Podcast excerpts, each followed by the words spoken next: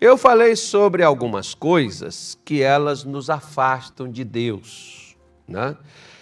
Não é Deus que se afasta do homem, não, gente. Nunca foi, Deus nunca se afastou. E pelo contrário, também não é o homem que busca a Deus também, não. É Deus que sempre buscou o homem. Pode ver lá desde o começo. Né? Quando Adão pecou, foi Deus que foi atrás dele no Éden, não foi ele que foi atrás de Deus, não.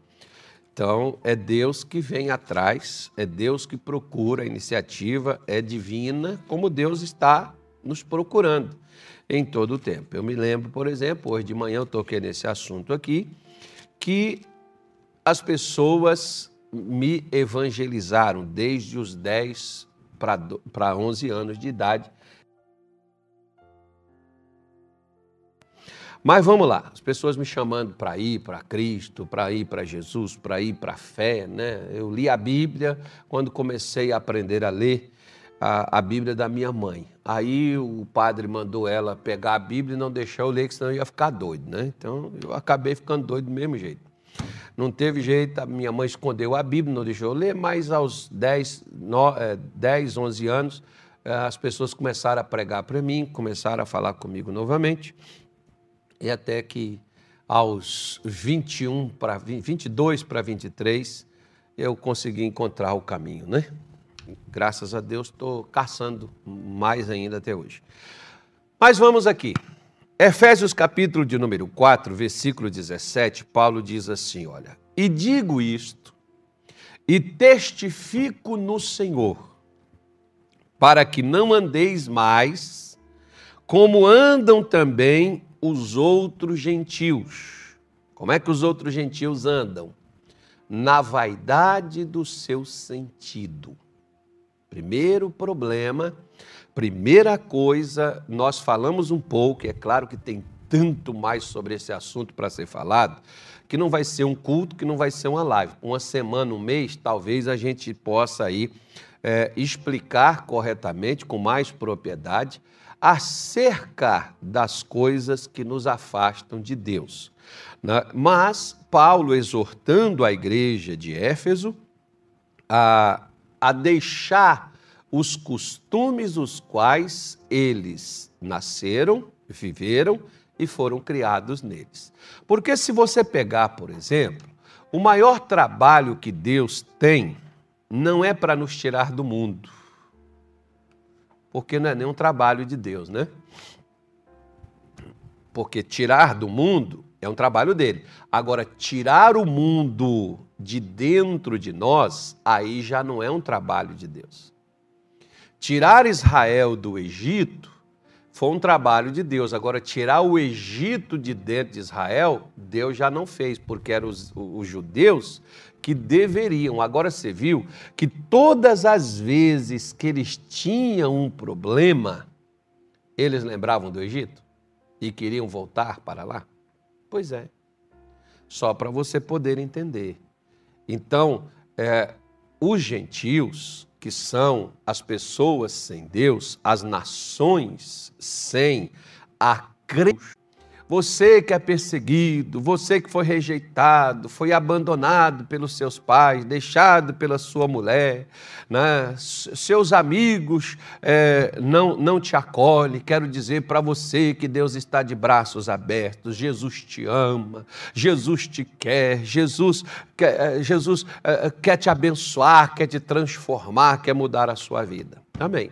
Agora vamos primeiro saber por que, que os pais não querem, por que, que a esposa desprezou e por que, que os amigos rejeitam. Aí eu tenho que dar uma olhada. Eu, é porque eu faço o bem e estou andando de uma forma correta? Porque se eu prego esse tipo de mensagem, chega o José lá na minha igreja, assistindo aqui a minha live, poxa, é, né, já que Deus me acolheu, Deus me aceita porque eu sou rejeitado, eu sou perseguido. Agora eu sou perseguido por causa de quê? Eu sou rejeitado por causa de quê? Não é porque eu sou ignorante, arrogante, estúpido e estou fazendo como todo mundo faz, como às vezes tem homem, que ele baseia a casa dele para fazer na casa dele o que o amigo dele faz lá com a mulher dele. A mulher dele, às vezes, é crente, suporta e aguenta aquilo que vai para a oração. Agora, o outro que não é. né? A outra, que a outra mulher não é crente, não aguenta aquilo dali, o que, que vai acontecer? Vai acontecer divórcio.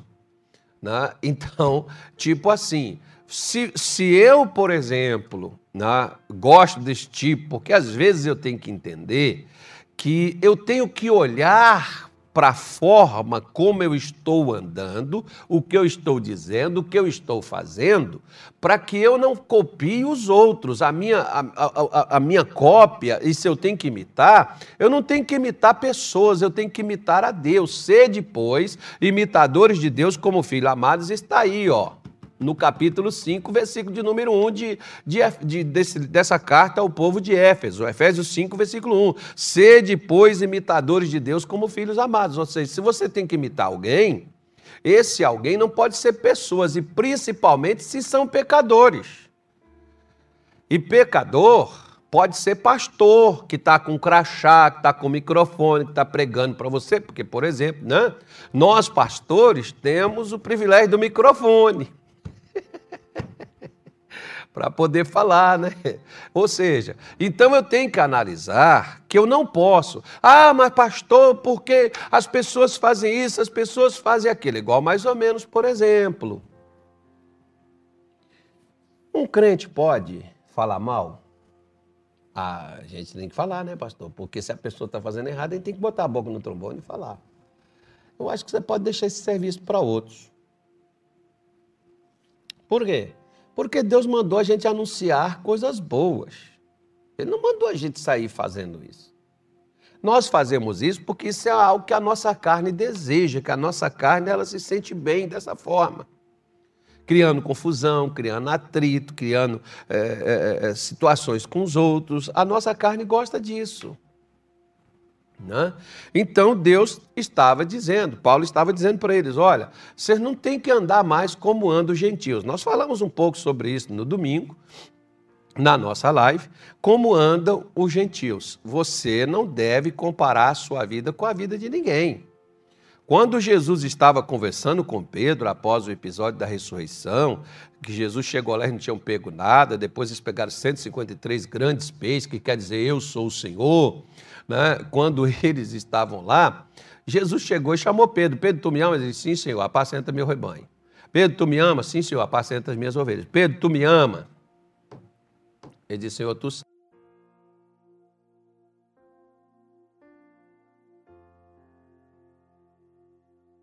Quanto a este, ou seja, eu só está mandando fazer isso. E esse outro aí, o senhor vai mandar ele fazer o quê? Possivelmente fosse ali João, né? pelo que a gente entende, fosse João que estivesse ali.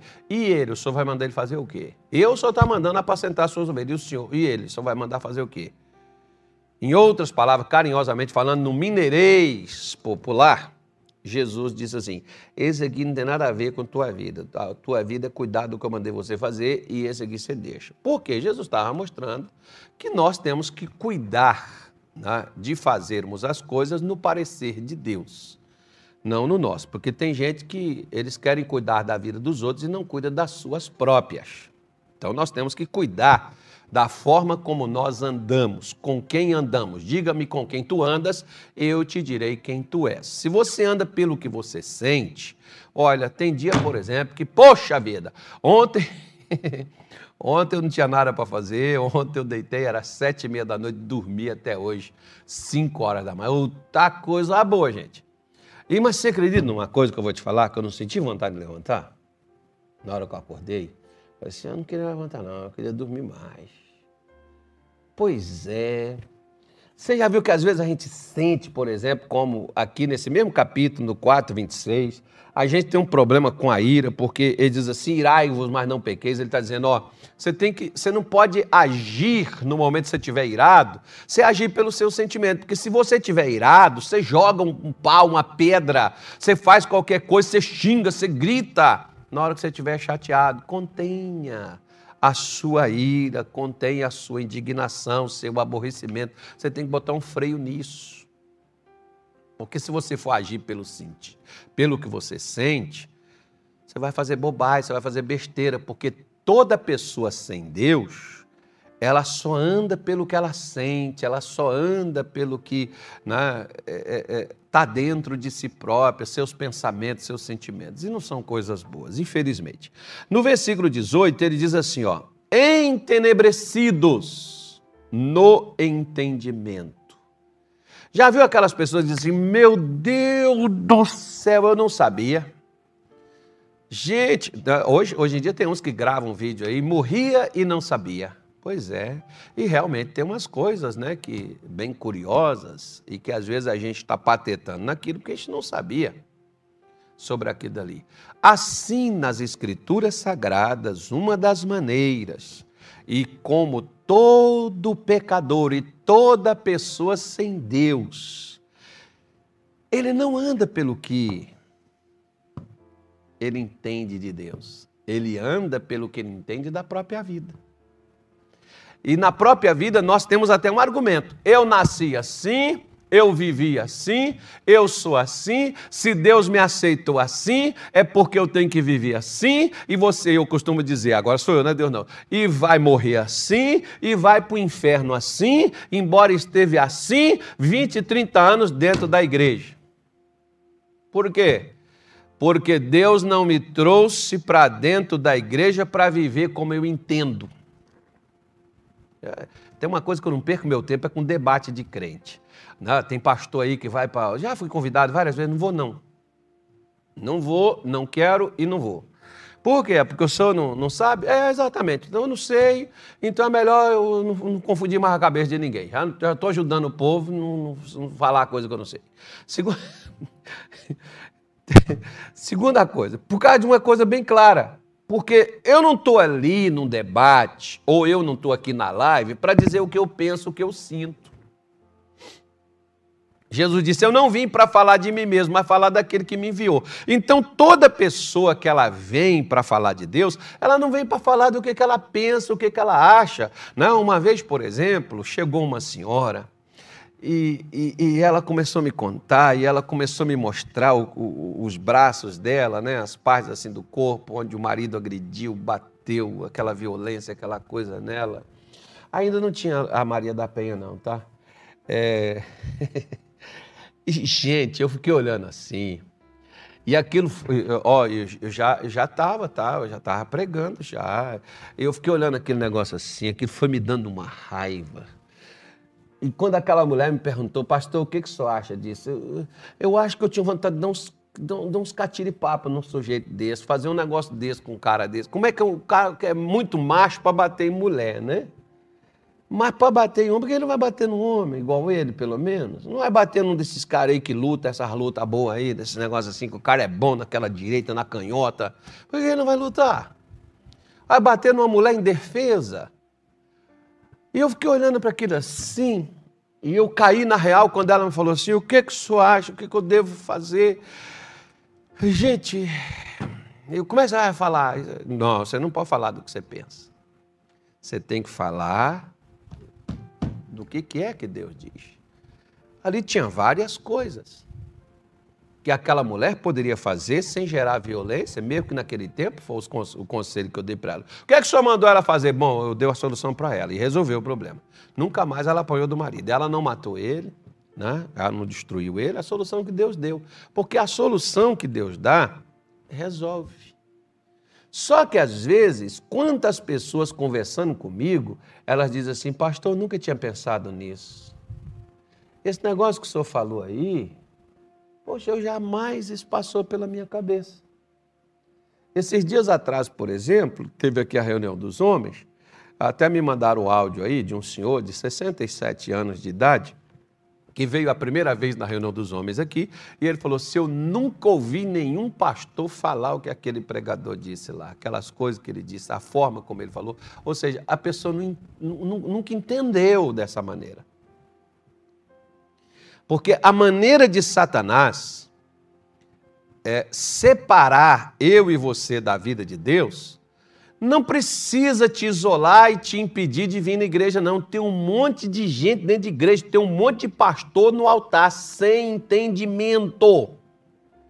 Com entendimento obscurecido. Lembra? Eu não vou longe, não, vão na Bíblia. Já que você falar assim, ah, que vai falar mal da vida dos outros, está acabando de falar aí de não falar mal. Então não estou falando mal, deixa eu esclarecer aqui para você. Lá no Evangelho de João, no capítulo 3, Nicodemos, que era mestre Israel, quando Jesus deu para ele uma lição espiritual, Nicodemos disse assim: Eu vou morrer, eu vou, aliás, eu vou de novo entrar no ventre da minha mãe e nascer outra vez. E Jesus falou: Nicodemos, se você que é mestre Israel não sabe essas coisas, imagine o que você está liderando, né, filho?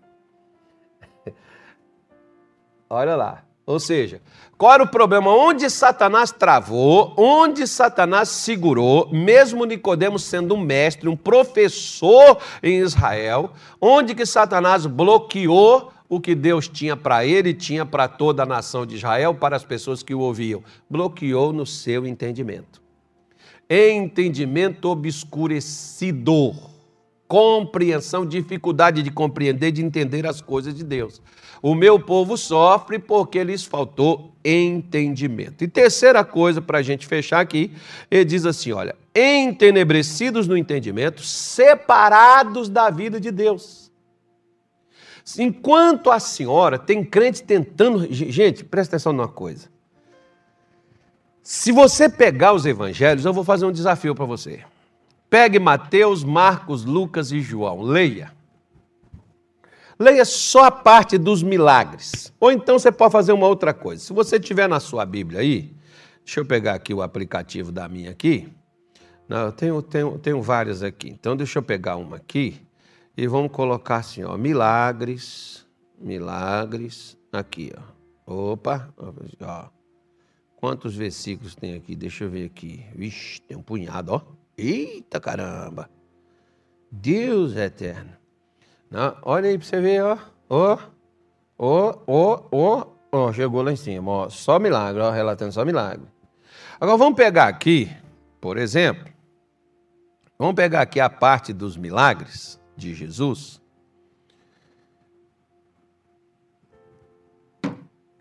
E vamos ver onde Jesus orou. Criam e as coisas enche. O que faz ela receber a vida de Deus e ter a vida de Deus é ela entender que tipo que Deus tem para ela. No momento que ela entende. Como por exemplo, quer ver? Vou te mostrar aqui é, um versículo. Não, eu estou tentando lembrar de outro aqui. Mas eu vou te mostrar um versículo aqui do camarada que mais sofreu neste mundo, que mais teve revés, que perdeu família, que perdeu saúde, que perdeu os bens, perdeu tudo que tinha. Aí olha o que, que esse camarada diz aqui no capítulo 42, no versículo é, de número número 5, diz assim: Com o ouvir dos meus ouvidos ouvi, mas agora te veem os meus olhos. Então veja só, olha que coisa interessante que Jó está falando sobre Deus. Antes eu ouvia falar, agora eu estou te vendo. E quando ele viu, olha o que, que ele falou: ó, por isso me abomino e me arrependo no pó e na cinza. Jó não era um homem rico, o mais rico do Oriente? Jó não era um homem temente a Deus? Se desviava do mal? Qual o pecado de Jó? Nenhum. O próprio Deus foi quem abonou, o próprio Deus foi quem assinou o currículo de Jó. Qual era o problema dele?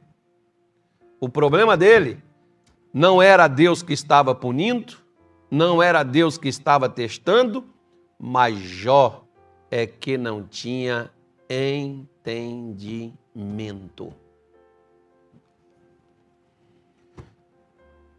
Por não compreender, por não entender, Jó achou e muitas vezes lamentou, se você ler no livro dele aqui, lamentou dizendo que Deus o espremeu, que Deus o apertou, que maldito foi o dia que ele nasceu, que ele deveria ter sido um aborto, que ele não deveria ter nascido, porque nasceu para viver aquele troço. Ou seja, qual foi o problema dele? O problema dele é que quando ele não entendeu, ele separou da vida que Deus tinha. Agora, quando ele entendeu, ele recebeu em dobro. Como você vê, por exemplo, quando ele, quando ele entende o versículo de número 10 do próprio capítulo 42, aí diz: ó, O Senhor virou o cativeiro de Jó quando orava pelos seus amigos. O Senhor acrescentou a Jó outro tanto em dobro, tanto quanto antes possuía. Por que, que ele recebeu? Tem gente que diz assim, ah, que essa história de Jó é maravilhosa, né? Que Deus deu em dobro para ele. Pastor, também quer em dobro. Quer em dobro? Então você tem que ter também um entendimento diferente do que você tem agora. Porque o que você entende agora é o que você está tendo. Agora, se você quiser ter o que você não tem, você precisa ir além do que você entende. O meu entendimento me trouxe até aqui. Agora, se eu tiver um, melhorar o meu entendimento, meu entendimento vai levar até mais longe. Quanto mais eu entender, eu só vou ter de Deus, não é o que eu peço, meu amigo, minha senhora, meu senhor. Você não vai ter de Deus o que você pede, o que você quer, você vai ter de Deus o que você entender. O que você entender é o que você vai ter de Deus. Você não vai ter de Deus o que você pede, o que você precisa, é o que você entende. E vê que eu estou tentando lembrar aqui, a minha mente não, minha mente está tá falhando hoje aqui, mas é, deixa eu ver se eu, se eu pego aqui.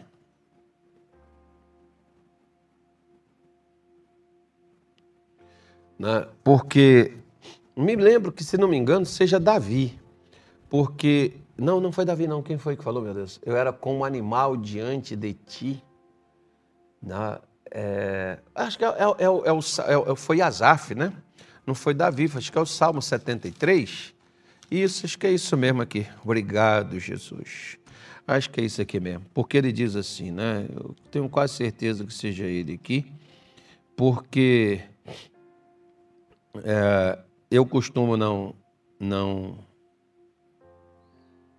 não é, anotar aquilo que eu venho falar. Está aí, o versículo 22, né? 73, 22. Assim me embruteci e nada sabia. Era como animal perante ti. Ah, olha o problema dele aí. O mesmo que Paulo está dizendo lá de Efésios 4, 18 né? quando ele está mostrando claramente que estavam entenebrecidos no entendimento, separados da vida de Deus, pela ignorância que há neles por causa da dureza do seu coração. Chega perto de um animal e diz assim: glória a Deus, ele vai te dar um coice. Se murchar as orelhas, pode sair de perto. Porque o animal não sabe o que é isso o animal é, é, é, Você pode chegar comemorando perto dele, você pode espantá-lo. Ele não vai entender que você está alegre, né? Ele não vai entender, a menos o, o, cachorro, né? O cachorro, você chegar fazendo brincadeira, pronto, ele sabe que ele pode entrar no relaxo contigo. Mas, né, na brincadeira com você lá, na, na, ele, claro que ele não vai rir com você, né? Mas vai correr, vai pular, vai latir, porque vê que você está ali é, naquele momento externando sua alegria. Então, nós vemos, por exemplo, aí que Paulo, né, oh, perdão, o salmista está dizendo: assim eu me embruteci e nada sabia. Qual foi o problema dele? O problema dele é que o coração embrutecido é um coração duro. O que que Paulo está dizendo aqui que separou eles da vida de Deus? A dureza do coração. Tem gente que está lutando contra feitiço, lutando contra olho grande, contra inveja, quando seu coração é duro. Você não perdoa, você não tem sensibilidade, você não tem é, respeito pelas pessoas, você despreza os outros, você maltrata, você critica, você fala mal, você debocha dos outros. Ou seja, o problema está em mim, não está no outro. Como aqui o Azaf está dizendo, ó, eu passei na miséria, fiquei com dificuldade, vi os outros prosperar e eu não prosperava. Por quê? Porque eu era bruto, eu era um ignorante, eu era duro de coração. Embora ele era o cara do louvor, ele era o líder do louvor a Deus nos tempos do rei Davi. E ele diz: Eu quase me perdi, eu quase caí, eu quase fui para o fundo do poço. Por quê? Porque eu me embruteci, eu endureci meu coração, eu tive o meu coração duro e por causa disso é que eu fiquei separado da vida de Deus. Por que, que tem gente hoje que não é curado? Por que, que tem gente hoje que não prospera? Por que, que tem gente hoje que não é abençoado? Porque o problema não está fora, o problema está dentro. Lembra que Jesus falou em Marcos 7, 21? Porque de dentro do coração do homem é que procedem todo mal e tudo que afeta o homem vem lá de dentro, não vem de fora? Quando alguma coisa vem de fora, é porque encontrou a guarida dentro. Ocupou espaço dentro, achou espaço dentro para entrar. Você está me entendendo? Estavam separados da vida de Deus. Por causa de quê? Por causa da dureza. Olha o que, que Deus falou para a gente poder fazer oração aqui. Eu vou terminar. Não vou falar mais nada contigo, não. Já chega, já falei até demais, não devia nem ter falado tanto que falei. Mas, deixa eu ver se eu acho que também, não sei nem onde está escrito isso, mas está escrito em algum lugar da Bíblia, como eu sempre digo. Né?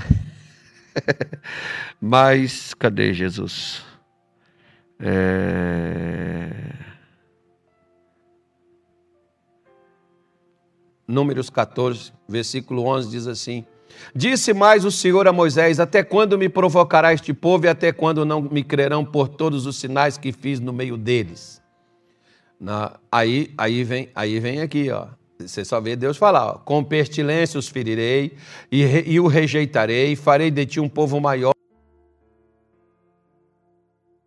Assim os egípcios ouvirão, porquanto tua força fizeste subir este povo no meio deles. Deus está reclamando o quê? Moisés, o problema desse povo, como lá em Êxodo 33, você pode pegar Êxodo 32, 33 e leia na sua Bíblia, você vai ver. Qual foi o problema do povo de Israel? O problema do povo de Israel não foi os egípcios, não foi o deserto, não foi escassez, não foi doença, não foi problema. O problema do povo de Israel não era pestilência, como o problema do mundo do Brasil não é vírus, não é, não é essa coisa que está aí. O problema é a dureza do coração nosso. Nós endurecemos o coração para Deus, não nos humilhamos, não buscamos, não servimos, não procuramos e não tornamos um coração maleável. Era o problema deles aqui. Ó. Deus diz até quando, Moisés? Eles não vão crer. Mesmo diante de tudo que eu fiz. Você veja bem, quer ver? Eu vou te confessar uma coisa aqui. Agora eu falo isso, as pessoas às vezes elas. Ah, mas eu estou aqui, pastor. Você é diferente. Toda regra tem exceção. Então veja bem. As pessoas que Deus já me usou para curar, libertar e fazer coisas grandes na vida delas, se você olhar para elas e perguntar assim, cadê elas? elas? Elas me lembram, elas sabem quem sou eu, elas só não conheceram o Deus que fez isso para elas, que é Jesus. Mas vai dizer, não, o pastor Carlos orou por mim, o pastor Carlos pôs a mão, o pastor Carlos fez uma oração, Deus me curou. Aí elas vêm na igreja, testemunham, e depois nunca mais eu vejo elas. Por quê? Porque são pessoas de coração duro. Porque cá para nós, meu filho, se tem uma coisa que eu tenho é gratidão a Deus pelo que Deus fez por mim. Eu estou nesse ministério, já sofri, já quase que. Não, né? mas por quê? De uma coisa simples. O motivo de estar nele é Deus, e o motivo de, de ser nele é Deus, e o motivo de estar aqui é Deus. Então, por uma coisa, aquilo o que foi feito por mim. A gratidão pelo que foi feito por mim. Só isso. Só por isso. Se o coração endurece, param suas mãos. Se o seu coração endurecer para os seus filhos, você não quer fazer mais nada para eles. Se o coração endurecer para o seu marido, você não quer mais servir a ele. Se o coração seu endurecer com o seu patrão, você não quer mais trabalhar com ele. Quando o coração endurece para Deus, a gente não quer mais servir.